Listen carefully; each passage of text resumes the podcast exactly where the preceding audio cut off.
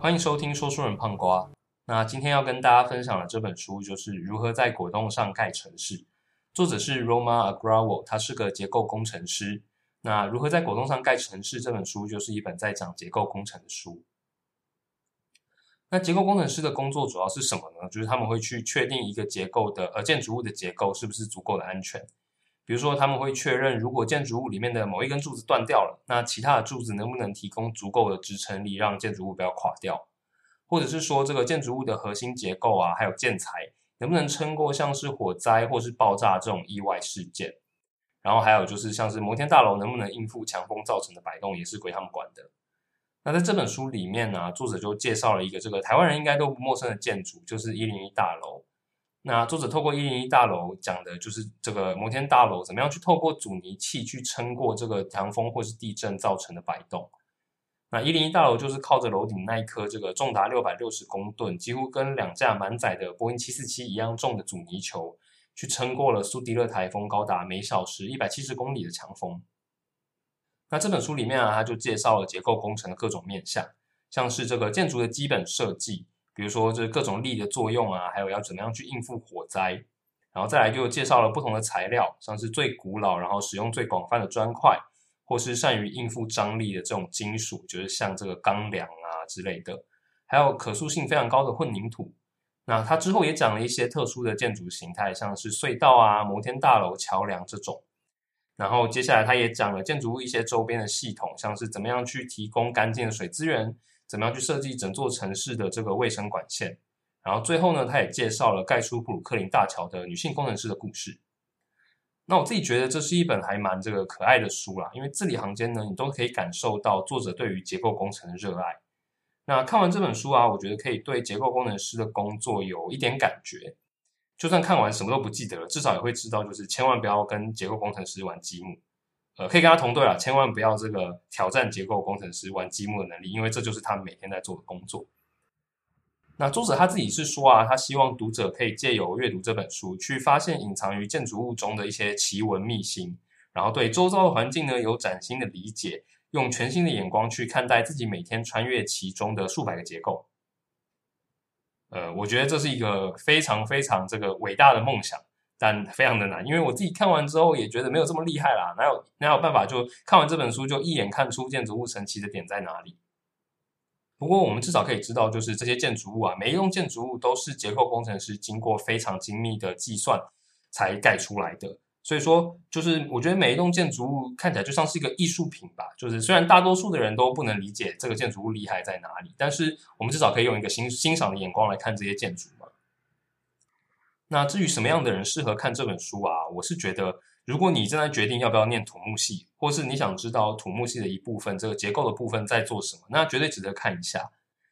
那不然的话呢，里面也提到一些这个蛮有趣的冷知识啊。虽然我觉得一般人人生之中应该是没什么机会用到，不过呢，它也不是很难看懂，所以纯粹当做这个休闲读物看看也是蛮不错的。那在今天这集里面呢，我会介绍这本书里面啊几个比较有趣的例子。第一个就是这个中世纪的人们怎么样盖出当时的摩天大楼，那第二个是这个现代的工程师怎么去解决几百年前有人决定把把这个城市盖在跟国栋一样的地址之上这个烂摊子。那这个案例啊，也就是这本书的这个名字的来源，就如何在果冻上盖城市嘛。那接下来我们我我想讲这个发明家怎么样从生物上找到挖掘隧道的灵感，真的就是真的是从生物上找到了，完全一模一样。然后最后一个主题啊。嗯，我就直说了，我最后一个主题，我们就是要讲大便的故事，好吧？那就让我们开始今天的第一个主题，就是呃摩天大楼。那这个摩天大楼就是建筑，就是一种人造物嘛。那其实人造物的最高高度的变化，跟科技进展差不多，都是一个这个指数型发展的。目前我们知道最早的最高的人造物这样子的头衔，其实就是在埃及的那个最大的吉萨金字塔上面。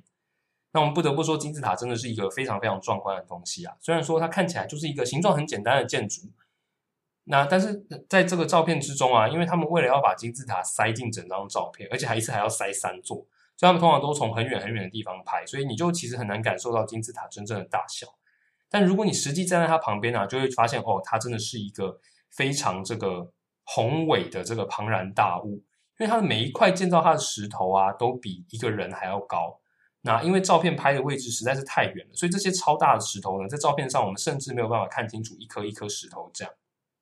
那这吉萨金字塔，它完成的时间大约是在这个西元前两千五百七十年，它的高度呢是一百四十六公尺。这样讲就是大家应该没什么感觉啊，但一百四十六公尺其实非常非常的高了。它的高度就跟台北市政府转运站的高度差不多。那市政府转运站呢是有三十一层楼的，所以在四千五百年前人类就盖出这种东西，我只能说就是这个这个种族的能力真的很恐怖啦。不过虽然这样讲啊，其实金字塔它也是一个这个特例。它也不是那么容易盖的啦，所以它也就维持了世界最高的人造物这样的头衔啊，长达了整整三百八十年，一直到这个西元的一三一一年啊，才由英国林肯的一个圣玛丽教堂用一百四十七公尺超过。对，过了三千八百年，四百七呃一百四十七公尺，比金字塔的一百四十六公尺高了一公尺。那在接下来这数百年啊，这个最高的建最高的人造物的头衔，就大多数都是一堆教堂啊。那高度其实也没有什么变化，就是大概在一百一百五十公尺左右。那接下来啊，一个这个跳跃式的进展，要一直到一八八九年完工的埃菲尔铁塔，它把高度翻了将近一倍，到了三百公尺。那埃菲尔铁塔的故事啊，我们也在前几集讲过，不知道大家有没有印象？好，那这个人类啊，所以人类花了将近四千年的时间。把建筑物的高度呢，从这个一百五十公尺推进到三百公尺，但是呢，在此之后，埃菲尔铁塔问世之后啊，不过短短的一百五十年，建筑物的高度呢，就一路暴涨到了八百多公尺。那像这个沙地阿拉伯，他们还在建造之中的这个吉达塔，它预计的高度啊，更是超过了一千公尺。这种发展的速度，我也是只能说，人类这个种族还是非常的恐怖了。不过在这章里面啊，我们要谈的不是这个现代的摩天大楼，我们要谈的是一个中世纪的一座教堂。那它其实高度跟这个这个一零一啊，或是跟吉大塔比啊，就是非常非常的矮啦。但是它的高度是一百一十四公尺，放在中世纪啊，其实也算是非常非常高的建筑物了。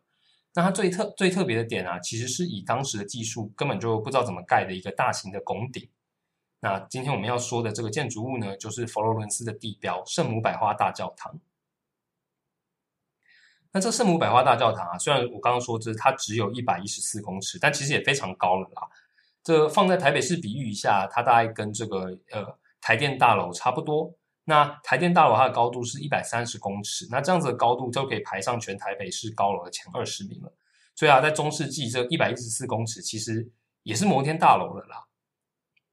那这个圣母百花大教堂啊，它开工的时间是在这个西元一千一千呃一千两百九十六年的时候。那这个佛罗伦斯他们盖这个建筑物的目标，就是要建立一个这个宏伟雄壮、超越任何与之类型相同的希腊或者罗马建筑。不过，这个建这这个教堂，它在盖的过程之中呢，就很多就是好几次它的经费都不够，然后在这个十四世纪中啊，又遇到了黑死病，所以这个在一呃一千两百九十六年盖的这个建筑物啊，一路就盖到了一四一八年动工之后整整一百二十二年。那到了那个时候啊，整个建筑物其实就只差一个部分没有盖完，就是整个大教堂的这个拱顶。那这个拱顶当时的设计，其实他们是设计的非常非常的有野心的。它底部的宽度是四十二公尺，跟在这个意大利罗马这个万神殿宽度四十三公尺其实是差不多的。但是呢，虽然说宽度底部的这个宽度差不多，但是两个建筑物的高度却差了非常非常的多。万神殿圆顶的高度只有只有十二公尺而已，但是圣母百花大教堂的高度呢，却高达四四十四公尺。好吧，既然讲到万神殿，我就岔出来讲一下万神殿啊。这本书里面也有提到，那它其实也是一个这个结构上的奇迹，有就是由罗马人大约在两千年前建立的。但是呢，就算它是在两千年前盖出来的，啊一直到现在，万神殿的这个拱顶仍然是这世界上最大的由这个单一混凝土构成的圆顶结构。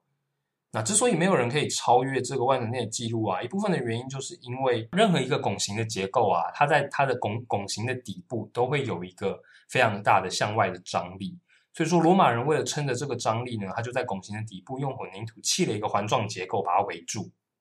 但是呢，混凝土这个材料的特性啊，就是它非常的耐压力，但是不耐张力。所以就算这个整个拱顶的顶部混凝土的厚度只有一点二公尺。但它底部用来圈住整个结构的混凝土，它的厚度却达会却高达六公尺。所以说，罗马人的这个建筑工艺啊，还有混凝土的技术，其实其实是非常先进的。那这也是为什么一直到现在都没有人想要再去用这个混单一混凝土去盖出这么大的宫顶，因为就是混凝土就是不是这样用的啊。好吧，那就让我们回到这个圣母百花大教堂这个话题。那大教堂的拱顶啊，它既然比这个万神殿高了这么多，那可以想见它底部的张力又会更大。但是啊，在当时那个时代，就是在这个大教堂在盖的一百多年之中，还有在设计的时候。几乎没有人想过以当时的技术要怎么样把它盖出来。那要盖一个拱形啊，它最麻烦的点就是说，它在整个拱顶正中央那颗拱心石压上去之前，整个拱是没有支撑力的。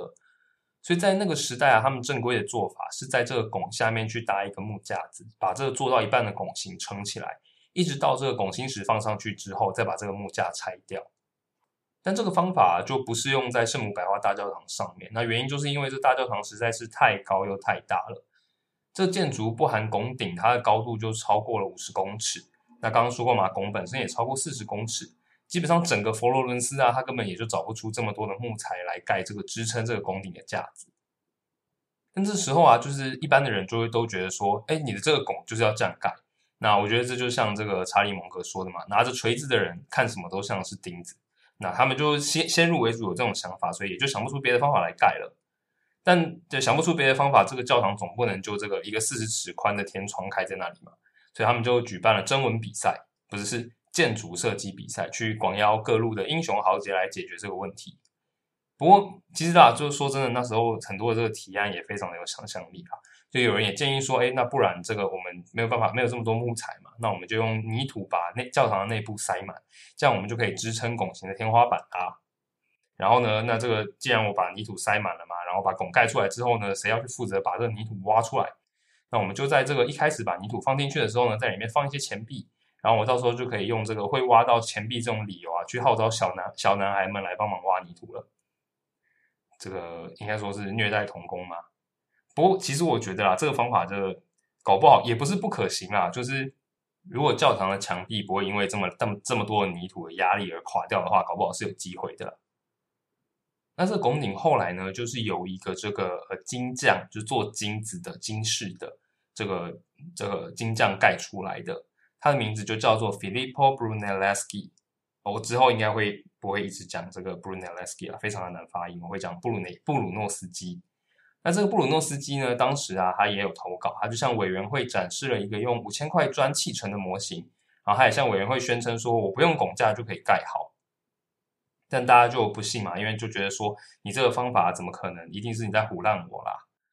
而这个布鲁诺斯基啊，毕竟他是一个建筑师嘛，他不是一个律师，自然就是不善言辞，所以呢，一度还有这个委员就派人直接把他架走，驱逐到广场上面，就说：“哎，你这个人这到底在想什么？”这样。所以有些人也也把它叫做疯子。那这个委员会啊，其实也有要求布鲁诺布鲁诺斯基说明他的建造方法，但他就无论如何都不愿意。他他就拿了他就拿出了一颗生鸡蛋，不不是用来解释怎么盖这个拱顶啦。他拿出了一颗生鸡蛋，说如果有任何一位竞争对手可以不用外力就让鸡蛋立在桌子上，那我就自愿放弃这个资格。就是在当场就没有任何一个人做得到，大家就说：“哎，那我们都做不到啊，那你就告诉我们你要怎么做。”结果布鲁诺斯基他就把这个鸡蛋用力往机桌上一敲，哎，鸡蛋就稳稳的站在桌上了。没错，虽然说它的底部破掉了，但是说旁边人就觉得说啊，你耍我啊！那早知道破掉不会影响，我就这样做了嘛。但布鲁诺斯基他就说啊，要是我早知道比特币会涨到了六万美金，我十年前就进场啦。不是啦，他是说这什么事情想出来之后啊，大家就都会觉得没什么。但是呢，在第一个人想出来之前啊，所有人想不到就是想不到。所以我的设计呢，绝对不可以跟你们说，因为我要是一说出来，你们大家就知道怎么做啦。不过我其实觉得啊，这个故事应该它是意识的意识的成分比较大，因为嗯，如果端午节有立过单，就知道这个鸡蛋要立起来其实不是很难啦。那最后这个布鲁诺斯基他的设计啊，也就成功了获选。那很可能是因为也没有其他人有更好的方法啦。那这个他又是怎么做到的呢？第一个就是说，他为了减轻圆顶的重量，所以他舍弃了一个这个实心的大拱顶，他改用中间是中空的双层拱顶这样子的结构，去这样就会比较轻，比较容易支撑。然后前面也说过嘛，就是说你要盖一个拱形的结构啊，在底部就会有向外的张力。那这为了应付这向外的张力，布鲁诺斯基他就用从上到下好几圈的铁链去圈住了这个内层的这个拱顶的结构。那大家应该有看过橡木桶嘛？就橡木桶它周边啊，其实会有一圈一圈的金属去圈住那一条一条的木头，去避免它们散开。那布鲁诺斯基他套用在拱顶上的铁链啊，就有跟这个呃跟这个橡木桶旁边的这个铁环有一样的效果，可以把拱顶向外的张力撑住。那解决了向外的张力啊，接下来最大的问题就是说，怎么样在建造的时候，在没有拱心石的时候去支撑这个拱顶？那布鲁诺斯基的解决方法就是抛弃了纯粹的拱，他加入了别的东西来支撑这拱的结构。那加入这个东西呢，就是垂直于地面的一根一根的支架，总共有八根的骨架。所以大家如果去看这个圣母百花大教堂的照片啊，就可以看到说它的拱顶上面其实是被切成，呃，是算是被分成八块的吧。那这个八块呢，这八支骨架是在外层，那在内层呢，它为了稳固整个结构，它又另外在这个两只骨架之间又插入了两只小骨架，所以在内层是有十六根骨架的。那它就用这个骨架去支撑这个砖块，所以就是在拱形石放上去之前呢，这些砖块也是撑得住的。那除了这点之外啊，它还改变了砖块的排列方式，让它们变得更稳固。要说明这点的话，要请大家发挥一下想象力啦。就说，想象我们今天如果要用砖块砌一一面墙，那我们一般的做法嘛，就是把砖块平这个规律的平放在地上，排成一条直线，然后我们在这个直线上面呢抹上粘接用的灰泥。然后我们再把另外的另外一排的砖块放上去，那就是一层一层的砖块这样一直叠上去嘛，这样我们最终就可以砌出一组垂直的墙壁了。那如果我们今天要的是垂直的墙壁呢，那没什么问题。但是呢，如果这个墙壁啊是要像一个拱顶一样，就说我们越上层呢要越往一个方向内，呃，要越往内凹的话，这样子规律的砖块排列方法就会有一个问题，因为呢，这个每一层的砖块之间啊都有一整条连续的灰泥。那灰泥嘛，它的它就是在整个结构之中比较脆弱的部分，所以上层向内啊，就会就会有一个非常非常大的这个力量，然后就有机会呢，在这个让墙壁在灰泥的地方断掉。那要解决这样子的方法，就是打破这个灰泥的连续的线条。那布鲁诺斯基呢，他的做法就是说，我每平放三块砖块，我就放一个直立的砖块，然后呢，每上升一层呢，这个直立的砖块呢，就向旁边移一位。那这样就会形成一个这个人字形的砖块摆放方式。有兴趣的话，大家可以去 Google 一下，就是人字形的砖块摆放摆放是长什么样子的啦。那除了用这些新颖的技术本身去建造这内建筑物啊，布布布鲁诺斯基呢，他也设计了不同的大型机具，去把大量的砖块运送到教堂的上层，还有不同的大型机具呢，去把这些材料运送到佛罗伦斯。所以，他真的蛮厉害的。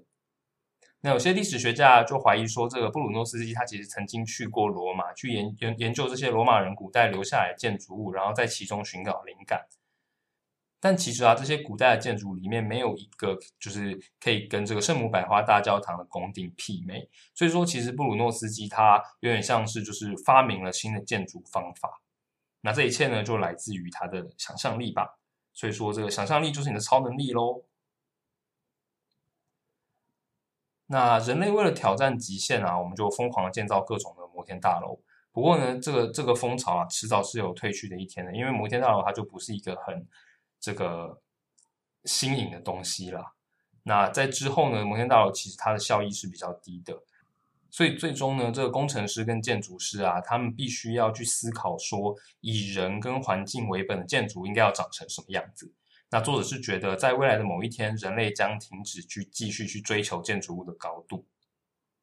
好吧？那以上就是这个摩天大楼的故事，这个中世纪的摩天大楼——圣母百花大教堂的故事。其实，人类的整个科技发展的历史啊，也就是不断的靠着去想出新方法来解决过去没有遇过的问题，才能有现在这样进步的社会吧。好吧，那看完了往上的摩天大楼，那我们接下来就往下，我们来看看这个结构工程师如何解决建筑物底下的问题。那在这个段落啊，我们要讲的建筑物就是墨西哥市里面的首都大教堂。那这个墨西哥市啊，它非常有趣，它基本上就是一座建在湖泊上面的城市。它最早其实只是一个小岛。那在这个远古古早以前啊，就说这个墨西哥人的神就降下了意象，就告诉他们说，你们必须要搬离你们过往居住的这个高原。那你们要搬去哪里呢？你们要搬去的地方，你们会发现这个有一只老鹰嘴里叼着一条蛇，站在仙人掌上。当你发现这个地方呢，那边就是你们的首都。所以这个虔诚的墨西哥人啊，他们就寻寻觅觅了两百五十年，终于就找到这个叼着一条蛇的老鹰站在仙人掌上这样子的景象。不过唯一的问题啊，是这只老鹰它站的位置是在一个湖中央的一个小岛上。作者说啊，这些墨西哥人对于要在小岛上建立新的城市啊，丝毫的不以为意。但是呢，他可以想象，就是说当时部落的工程师在看到新的首都的地点的时候，一定是在偷偷咒骂的啦。那其实顺带一提啊，其实也就是因为这样子的神话。墨西哥现在的国徽啊，就是一只老鹰叼着蛇站在仙人掌上哦。大家可以去看一下墨西哥的国旗，好吧？所以说，这个墨西哥目前的首都啊，它在七百多年前就建成了。那当时的阿兹特克人为了要连接这座岛的岛岛上的城市跟周围的陆地，所以他们就盖了一些桥。那他们在这个湖上盖桥的方法，其实就跟今天盖房子打地基的方式差不多。就是用很多根深入地下柱子去撑住上面的结构，那这些柱子呢，就在工程里面，在这个结构工程里面，就把它们称作基桩。那这基就是地基的基，桩就是桩脚的桩。那以目前这个现代的技术啊，基桩有两种，第一种呢，就是靠这个柱子跟土壤的摩擦力去支撑它的结构，那这种基桩呢，我们就叫做摩擦桩。那另外一种方式呢，就是用比较长的基桩，就一路插插插插到底下比较坚硬的泥土。那这种这个用撑在坚硬的地层上这样子的方式来支撑的基桩，就比呃就会被叫做这个点承桩，点就是点点的点，然后承就是这个承受的承。那像是在伦敦呢，因为他们的土壤大多数都是强度比较弱的粘土层，所以很多的建筑物呢，其实都需要非常长，高达五十呃长达五十公尺的点承桩来支撑。那阿兹特克人啊，他们也用这样子的基桩去成功撑住他们的桥梁。那这样这些建筑物啊，一直到后来这个西班牙人入侵的时候呢，才被毁灭。西班牙人他们就攻占了阿兹特克的首都，然后就毁灭了整座城市，然后呢，被在这个城市的废墟之上呢，又重建了另外一座城市啊。这这这个我们应该说是同一座城市嘛？好，随便了。不过呢，这个单仅仅一座岛的面积啊，满足不了这西班牙人，所以他们最终呢，就决定用泥土把旁边的这座湖填平。这样的做法呢，也就真的让他们获得了土地。但是你把湖填平，其实你并没有把里面的水水排走啊，水就还在那边，它只是某种程度变成了这个地下水而已。所以说，当时的墨西哥市其实只要一下雨就会开始淹水，因为水就排不走嘛。那一直到二十世纪之后啊，这个现代的工程建造了庞大的下水道网络之后，才把水排走。所以说，墨西哥城它底下土壤拥有丰富的水分，这也让它整个结构变得像果冻一样，就是这个嫩 Q 嫩 Q 的。所以就有人开玩笑说，这个墨西哥人墨西哥城基本上就是建筑在果冻上的城市啊。那这个就是这本书中文书名的由来啦。那在这个果冻般的这个地呃地质上面盖盖建筑物，最大的问题就是说它的地层会慢慢的下陷。整个墨西哥城呢，在过去的一百五十年，其实已经下下陷了将近十公尺。十公尺，大家觉得十公尺好像还好吗？这其实是整整三层楼诶。那我们就来看一个这个墨西哥大教堂，呃，墨西哥首都大教堂的例子。这希望大家不要觉得我们怎么意思，这这前两个例子都是教堂啊，啊，这个古早时候建筑物啊，就只有教堂嘛，不然是要看什么？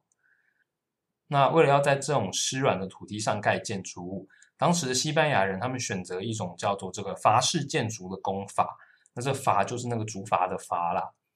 那顾名思义呢，这样的建筑就像是竹筏一样浮在土地之上。那他们的做法就是说，让建筑物的重量啊分配到一块很大很大的面积上，就有点像是雪鞋，所以你就不会有一个点有特别大的力量，就容易陷下去这样。所以说他们在盖这个首都大教堂的时候，西班牙工程师呢，他们就把超过两万两千根的木桩插入地下。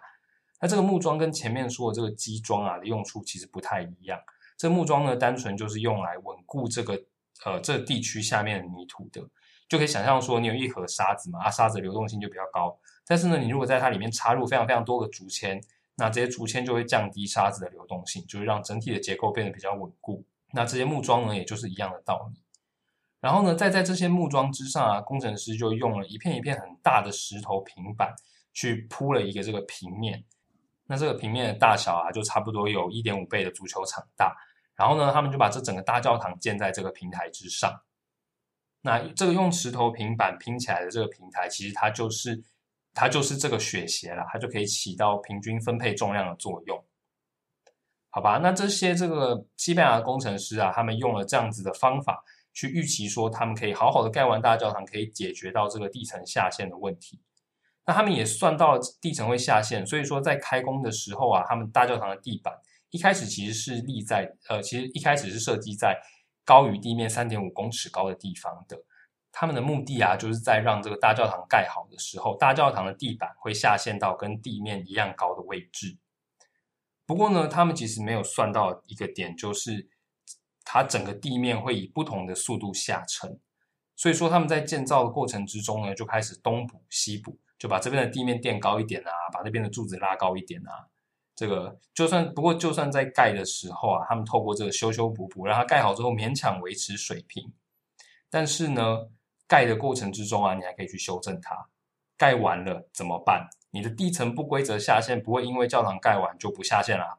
所以这在一九一零年啊，这个工程师测试之后就发现说，整个首都大教堂的地板其中一角以及比另外一角呢高出了整整二点四公尺。二点四公尺，将近一层楼，很高哎！你就想想看，随便一个建筑，比如说台北车站啊，台北车站大厅一端比另外一端高二点四公尺，这真的是匪夷所思啦。那既然这个问题这么严重嘛，我们现在的建筑团队就一定要想办法让这个大教堂不要垮掉。他们怎么解决呢？其实他们的方法也非常非常的聪明。他们在大教堂底下就挖了这个非常多个直径三点四公尺的一个圆形的竖井，然后他们用这个混凝土去加固这个竖竖井的结构。那这个竖井啊，其实就是一个前置步骤。他们真正打算用来解决地层下陷的问题呢？他们是在这些竖井的边缘挖出一个一个垂直竖井的这个与地面平行的一千五百个洞。那这些洞的大小呢，就差不多有一个拳头，一个拳头大这样。那它的深度呢，就就从六六到这个二十二公尺。那这些洞呢，挖出来的泥土，他们就把挖出来的泥土运走，所以他们就可以靠这个方式去移除大教堂底下的一些泥土。所以他们的计划就是在下陷最不严重的地方，用这样子的方式挖走最多的泥土。也就是说，你下陷不够快嘛，我就加速你的下陷。那他们最终啊，就挖出了四千两百二十立方公尺这么多的土。这样说大家应该也没什么概念啦。但是这些土呢，它们的面，它们的这个体积其实是可以填满五座奥运标准泳池的。就你想想看，我们要从一间教堂底下挖走五座奥运泳池的土壤，这够夸张吧？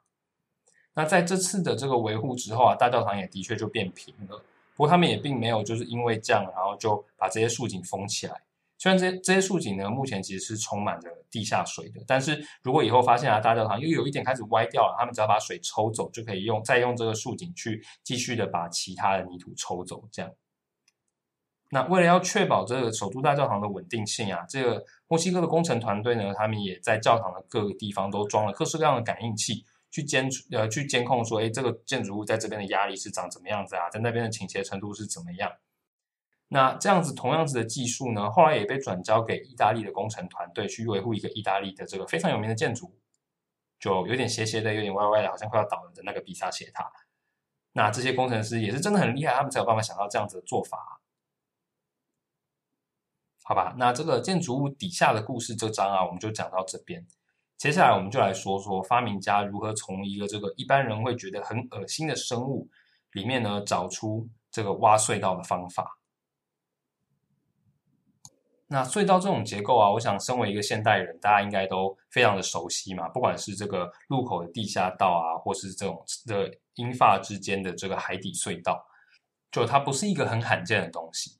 不过啊，这个隧道它其实在过去也不是那么简单就可以盖出来的。它最早呢，来自于这个伦敦居民的一个问题，就说他们有，他们希望可以连接泰晤士河岸两侧的某两个城市，他们之间的距离呢是三百六十五公尺，但是呢，就是这两座城市啊，中间就是隔着一条河嘛，所以你当时必须要要往来这两座城市呢，你就一定要改道经过伦敦桥，那这个经过伦敦桥的路线呢，就让他们之间的距离从三百六十五公尺变成了六点五公里。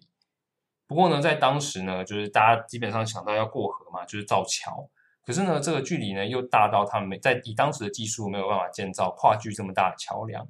而且呢，如果你建桥的话，就会让比较高的船没有办法航行到在上游的伦敦。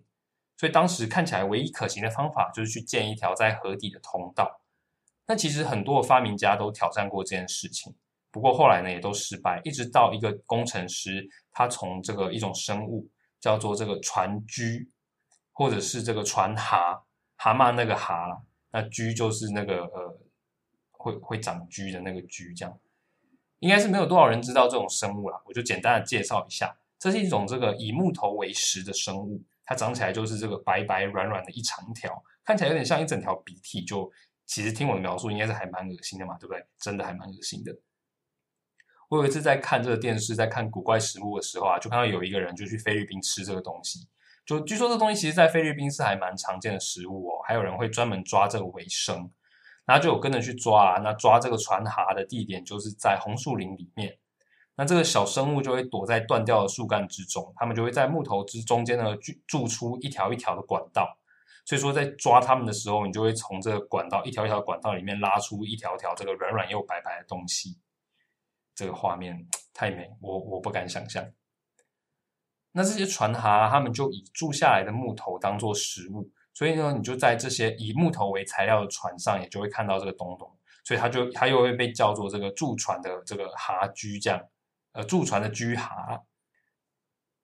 那这个居蛤呢，它其实是个这个双壳纲的软体动物。那双壳纲的意思就是说，它有两片壳嘛。那最常见的就是那个火锅里面味道非常非常鲜美的那个蛤蟆。不过呢，我刚刚说了，它是一整条软软的像鼻涕的东西。那怎么又会是双壳纲？它的壳到哪里去了？其实呢，它还是有两片壳的。但这两片壳呢，就跟蛤蟆不一样，蛤蟆的壳是把它身体整个包住嘛。那船蛤的壳，它就退化的非常非常的小，就失去了保护作用。不过呢，这也不代表说它没用，因为这两片壳呢，它就把它长在了头顶，变成了两个类似这个角样、这个鹿角这样子一个东西。那这个小生物啊，船蛤就是拿这两个像角的东西在木头上面钻洞的。它钻洞的方法呢，就是把身体像砖头那样旋转。那这两片角呢，就会变得像刀片一样，去把它前面的木头削下一片一片的，然后就把这个削下来的木头吃掉，然后呢拉出，他们会拉出一种混合物，这混合物呢就会在挖出来的隧道之后，之里面啊接触空气，然后就慢慢变硬，去支撑这个船蛤挖出来的隧道。哎，那这讲完了，是不是就很像一种挖隧道的方法？所以就有一个工程师叫做马克布鲁内尔，他就从这个船哈在木桶里面挖洞的方法，想到了在地底挖隧道的做法。其实想法呢，基本上就是复制船哈挖洞的做法，它就是制造一个非常非常大的中空管子，然后在这个管子的两一头啊，装上两片大刀片。这两片大刀片呢，就跟那个船蛤的脚一样，他就让这个人工人呢去转动这个刀片，去把这个位在这个管子前端的这些泥土呢挖下来。然后呢，把挖出来的土呢，从管子中间运到后面去，就像这个船蛤把挖下来的木头吃掉一样，把东西排到后面去。那它挖出来这个管道呢，它就叫这些砌砖匠在跟在后面，呃，在这个挖出来的管道上面砌砖，把这个管道支撑住。那这个设计其实听起来非常的棒，看起来就还蛮可行的。不过有个小问题啦，就是他们在要开挖的时候就发现说，如果只用两个大刀片放在这个管子的前面，那转动刀片的阻力实在是太大，根本就不可能由人力完成。但以当时的技术呢，又没有办法把蒸汽机接到这个地底下这么远的地方，所以这个工程师呢，他就把这个两片大刀片改良成这个十六块非常小的格子，那每个小每个小格子里面呢，再各自用各自的刀片去挖东西。那这样子它的机器呢，它就把它称作浅盾机。不过虽然说这浅盾机它其实在挖掘这个隧道上面是还蛮有效的，但中间也遇到很多的困难。第一个就是说当时的工作环境非常非常的恶劣，因为当时其实没有电灯，什么东西都要靠烧这个油灯。那加上啊，空气不流通，所以你烧油灯啊，就有很多烟雾，含氧量就很低。然后你挖土呢，还有可能会放出土壤里面的各种可燃的气体。如果你放出的气体呢，就跑到油灯附近的话，它就会爆炸。所以这个潮湿的空气啊，然后再又加上这个骤升骤降的温度，因为潮湿在河底嘛，所以就让人很容易的生病。那这个总工程师这个马克布鲁内尔，他本身就因为生病的问题，没有办法继续监工，就只能把工作交给他的儿子。那除了这个工作环境非常的糟糕以外，他们遇到的另外一个问题是，挖到一半之后啊，发现底下泥土跟原本预计的分布长得不太一样。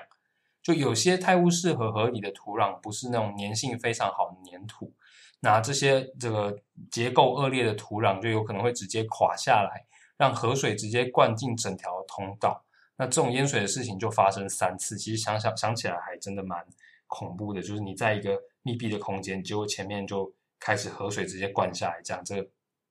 真的会做噩梦吧？所以这样子的事件呢，也造成了非常非常多的工人死亡，然后包含总工程师自己也差点被淹死。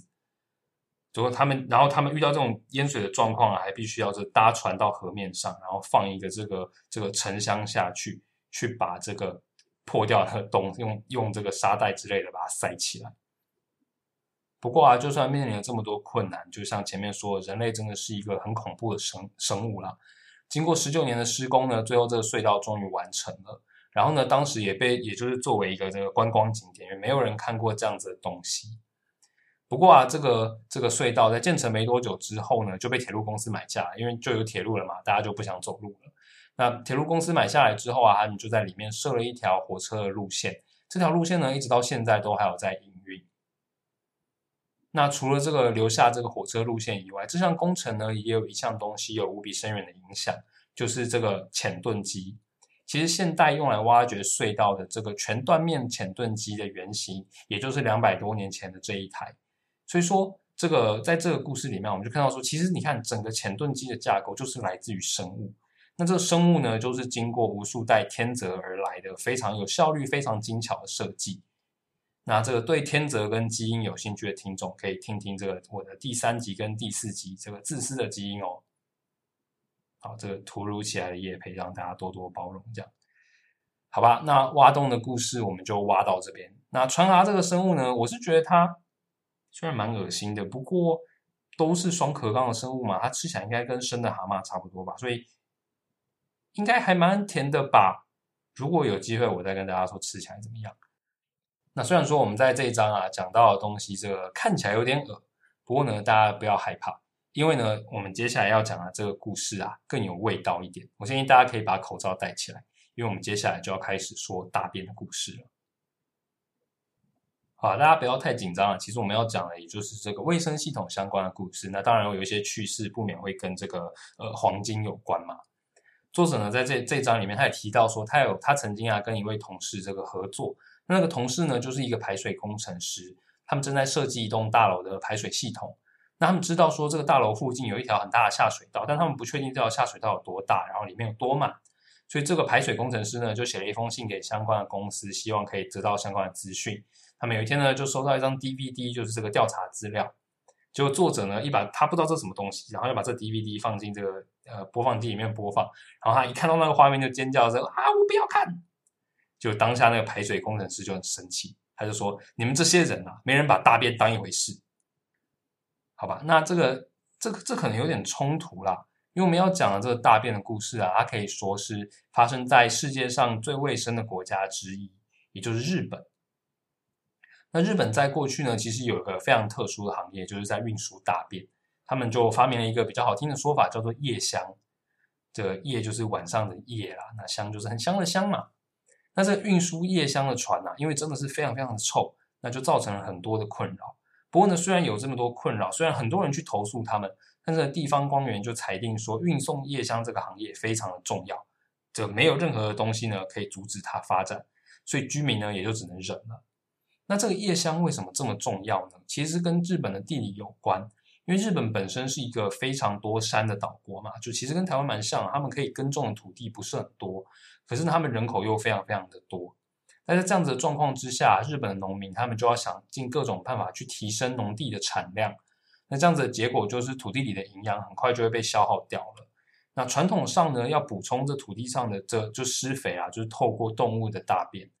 但是呢，这样子显然是不够的，所以日本人呢就把这个头打到人类的头上嘛。人类也是动物啊，那人类的便便为什么不能拿来施肥呢？反正你的排泄物都要处理嘛，我干脆物尽其用，把它运到农地里面这样。所以就出现了运送夜香这样子的行业。那这样子的行业呢，很快它就蓬勃发展了。它的价格呢，非常就是它的价格就跟这个比特币一样快速攀升了，甚至还会发生还会发生就有人去偷别人家大便的事情。那他们也有一条法律规定说，这个一户住宅它排出的大便就归这个房东所有。所以，然后呢，这个当时的价格其实还蛮夸张的，因为你在这一户二十个人的家里面啊，它一整年排放出来的这个和黄金的价格，已经可以抵掉一个人的粮食费用了。所以呢，这其实也让这个你的这个呃夜香的数量成为你影响租屋价格的关键关键，因为你的你住的人越多，代表说你排出来的夜香越多，所以说房东收取的租金呢就会比较便宜一点。这整个故事啊，我觉得听起来都 蛮荒谬的嘛。不过呢，其实这实际上也是有一些好处啦，因为当时的当时日本的居民他们狂热的收集这个排泄物。所以呢，这样的下下场就是说，这些东西并不会被排到河川啊，并不会去污染井水，所以呢，他们的水质就不容易被呃就不容易有细菌。那这也让日本当时的公共卫生水准远远超过同时代的这个西方国家。好吧，那既然讲到西方国家嘛，我们就来看一个跟日本相反的例子，就是伦敦。那伦敦呢，其实在当时他们的这个呃大便问题也很严重。因为当时英国人口也是快速的成长嘛，那基本上大家就直接把废水就往这个泰晤士河里面倒。那在与此同时呢，伦敦人就继续用同一条河的水去煮饭啊、洗衣服啊，然后呢也拿去不远的这个农田里面灌溉。所以其实我觉得，我就是有时候会看到有些人在笑啊，笑说这印度啊，这个恒河非常的不卫生啊，吃喝拉撒睡都在里面，然后死了以后还倒进去。但其实啊，我们就是在这个在讲印度的同时啊，大家也要想到说，我们看到这英国这些先进的西方国家，没多久以前啊，他们其实也是这样子的。那这严重的水污染啊，最终也就导致伦敦爆发了这个严重的霍乱疫情。在一九三一年到一九五四年这这段期间，有在有超过三万人死于霍乱。不过，其实这样子的坏事里面呢，也是有好事啊，我也不知道能不能说这是好事，毕竟也是有这么多的人这个死掉了。就说一个医生 John Snow，那不是那个《冰与火之歌》里面 John Snow，他真的叫 John Snow，他就借着这个机会呢，发现霍乱啊其实是透过污染的水传播的，那也间接促进了细菌的发现。那这个伦敦的污水问题啊，就在一八五八年的夏天特别严重。因为当时特别热，所以整个伦敦呢，就基本上就是臭气熏天，臭到这下议院的议员都被熏到没有办法工作。所以呢，因为实在是太臭了，然后这些政府官员发现哦会影响到我，我们就决他们就决定要来彻底的摆脱污染问题。所以他们就通过了好几年前有一个工程师提下提出了这个改善下水道的提案。你看，他们总是要等到这个这一切的问题影响到了他们自己，才愿意来这个呃花资源解决，真的是。不知道该说什么啦。那其实当时的伦敦呢，它本来就有一些下水道，他们就把这个泰晤士河一些支流去引入涵洞，然后就穿越伦敦各地。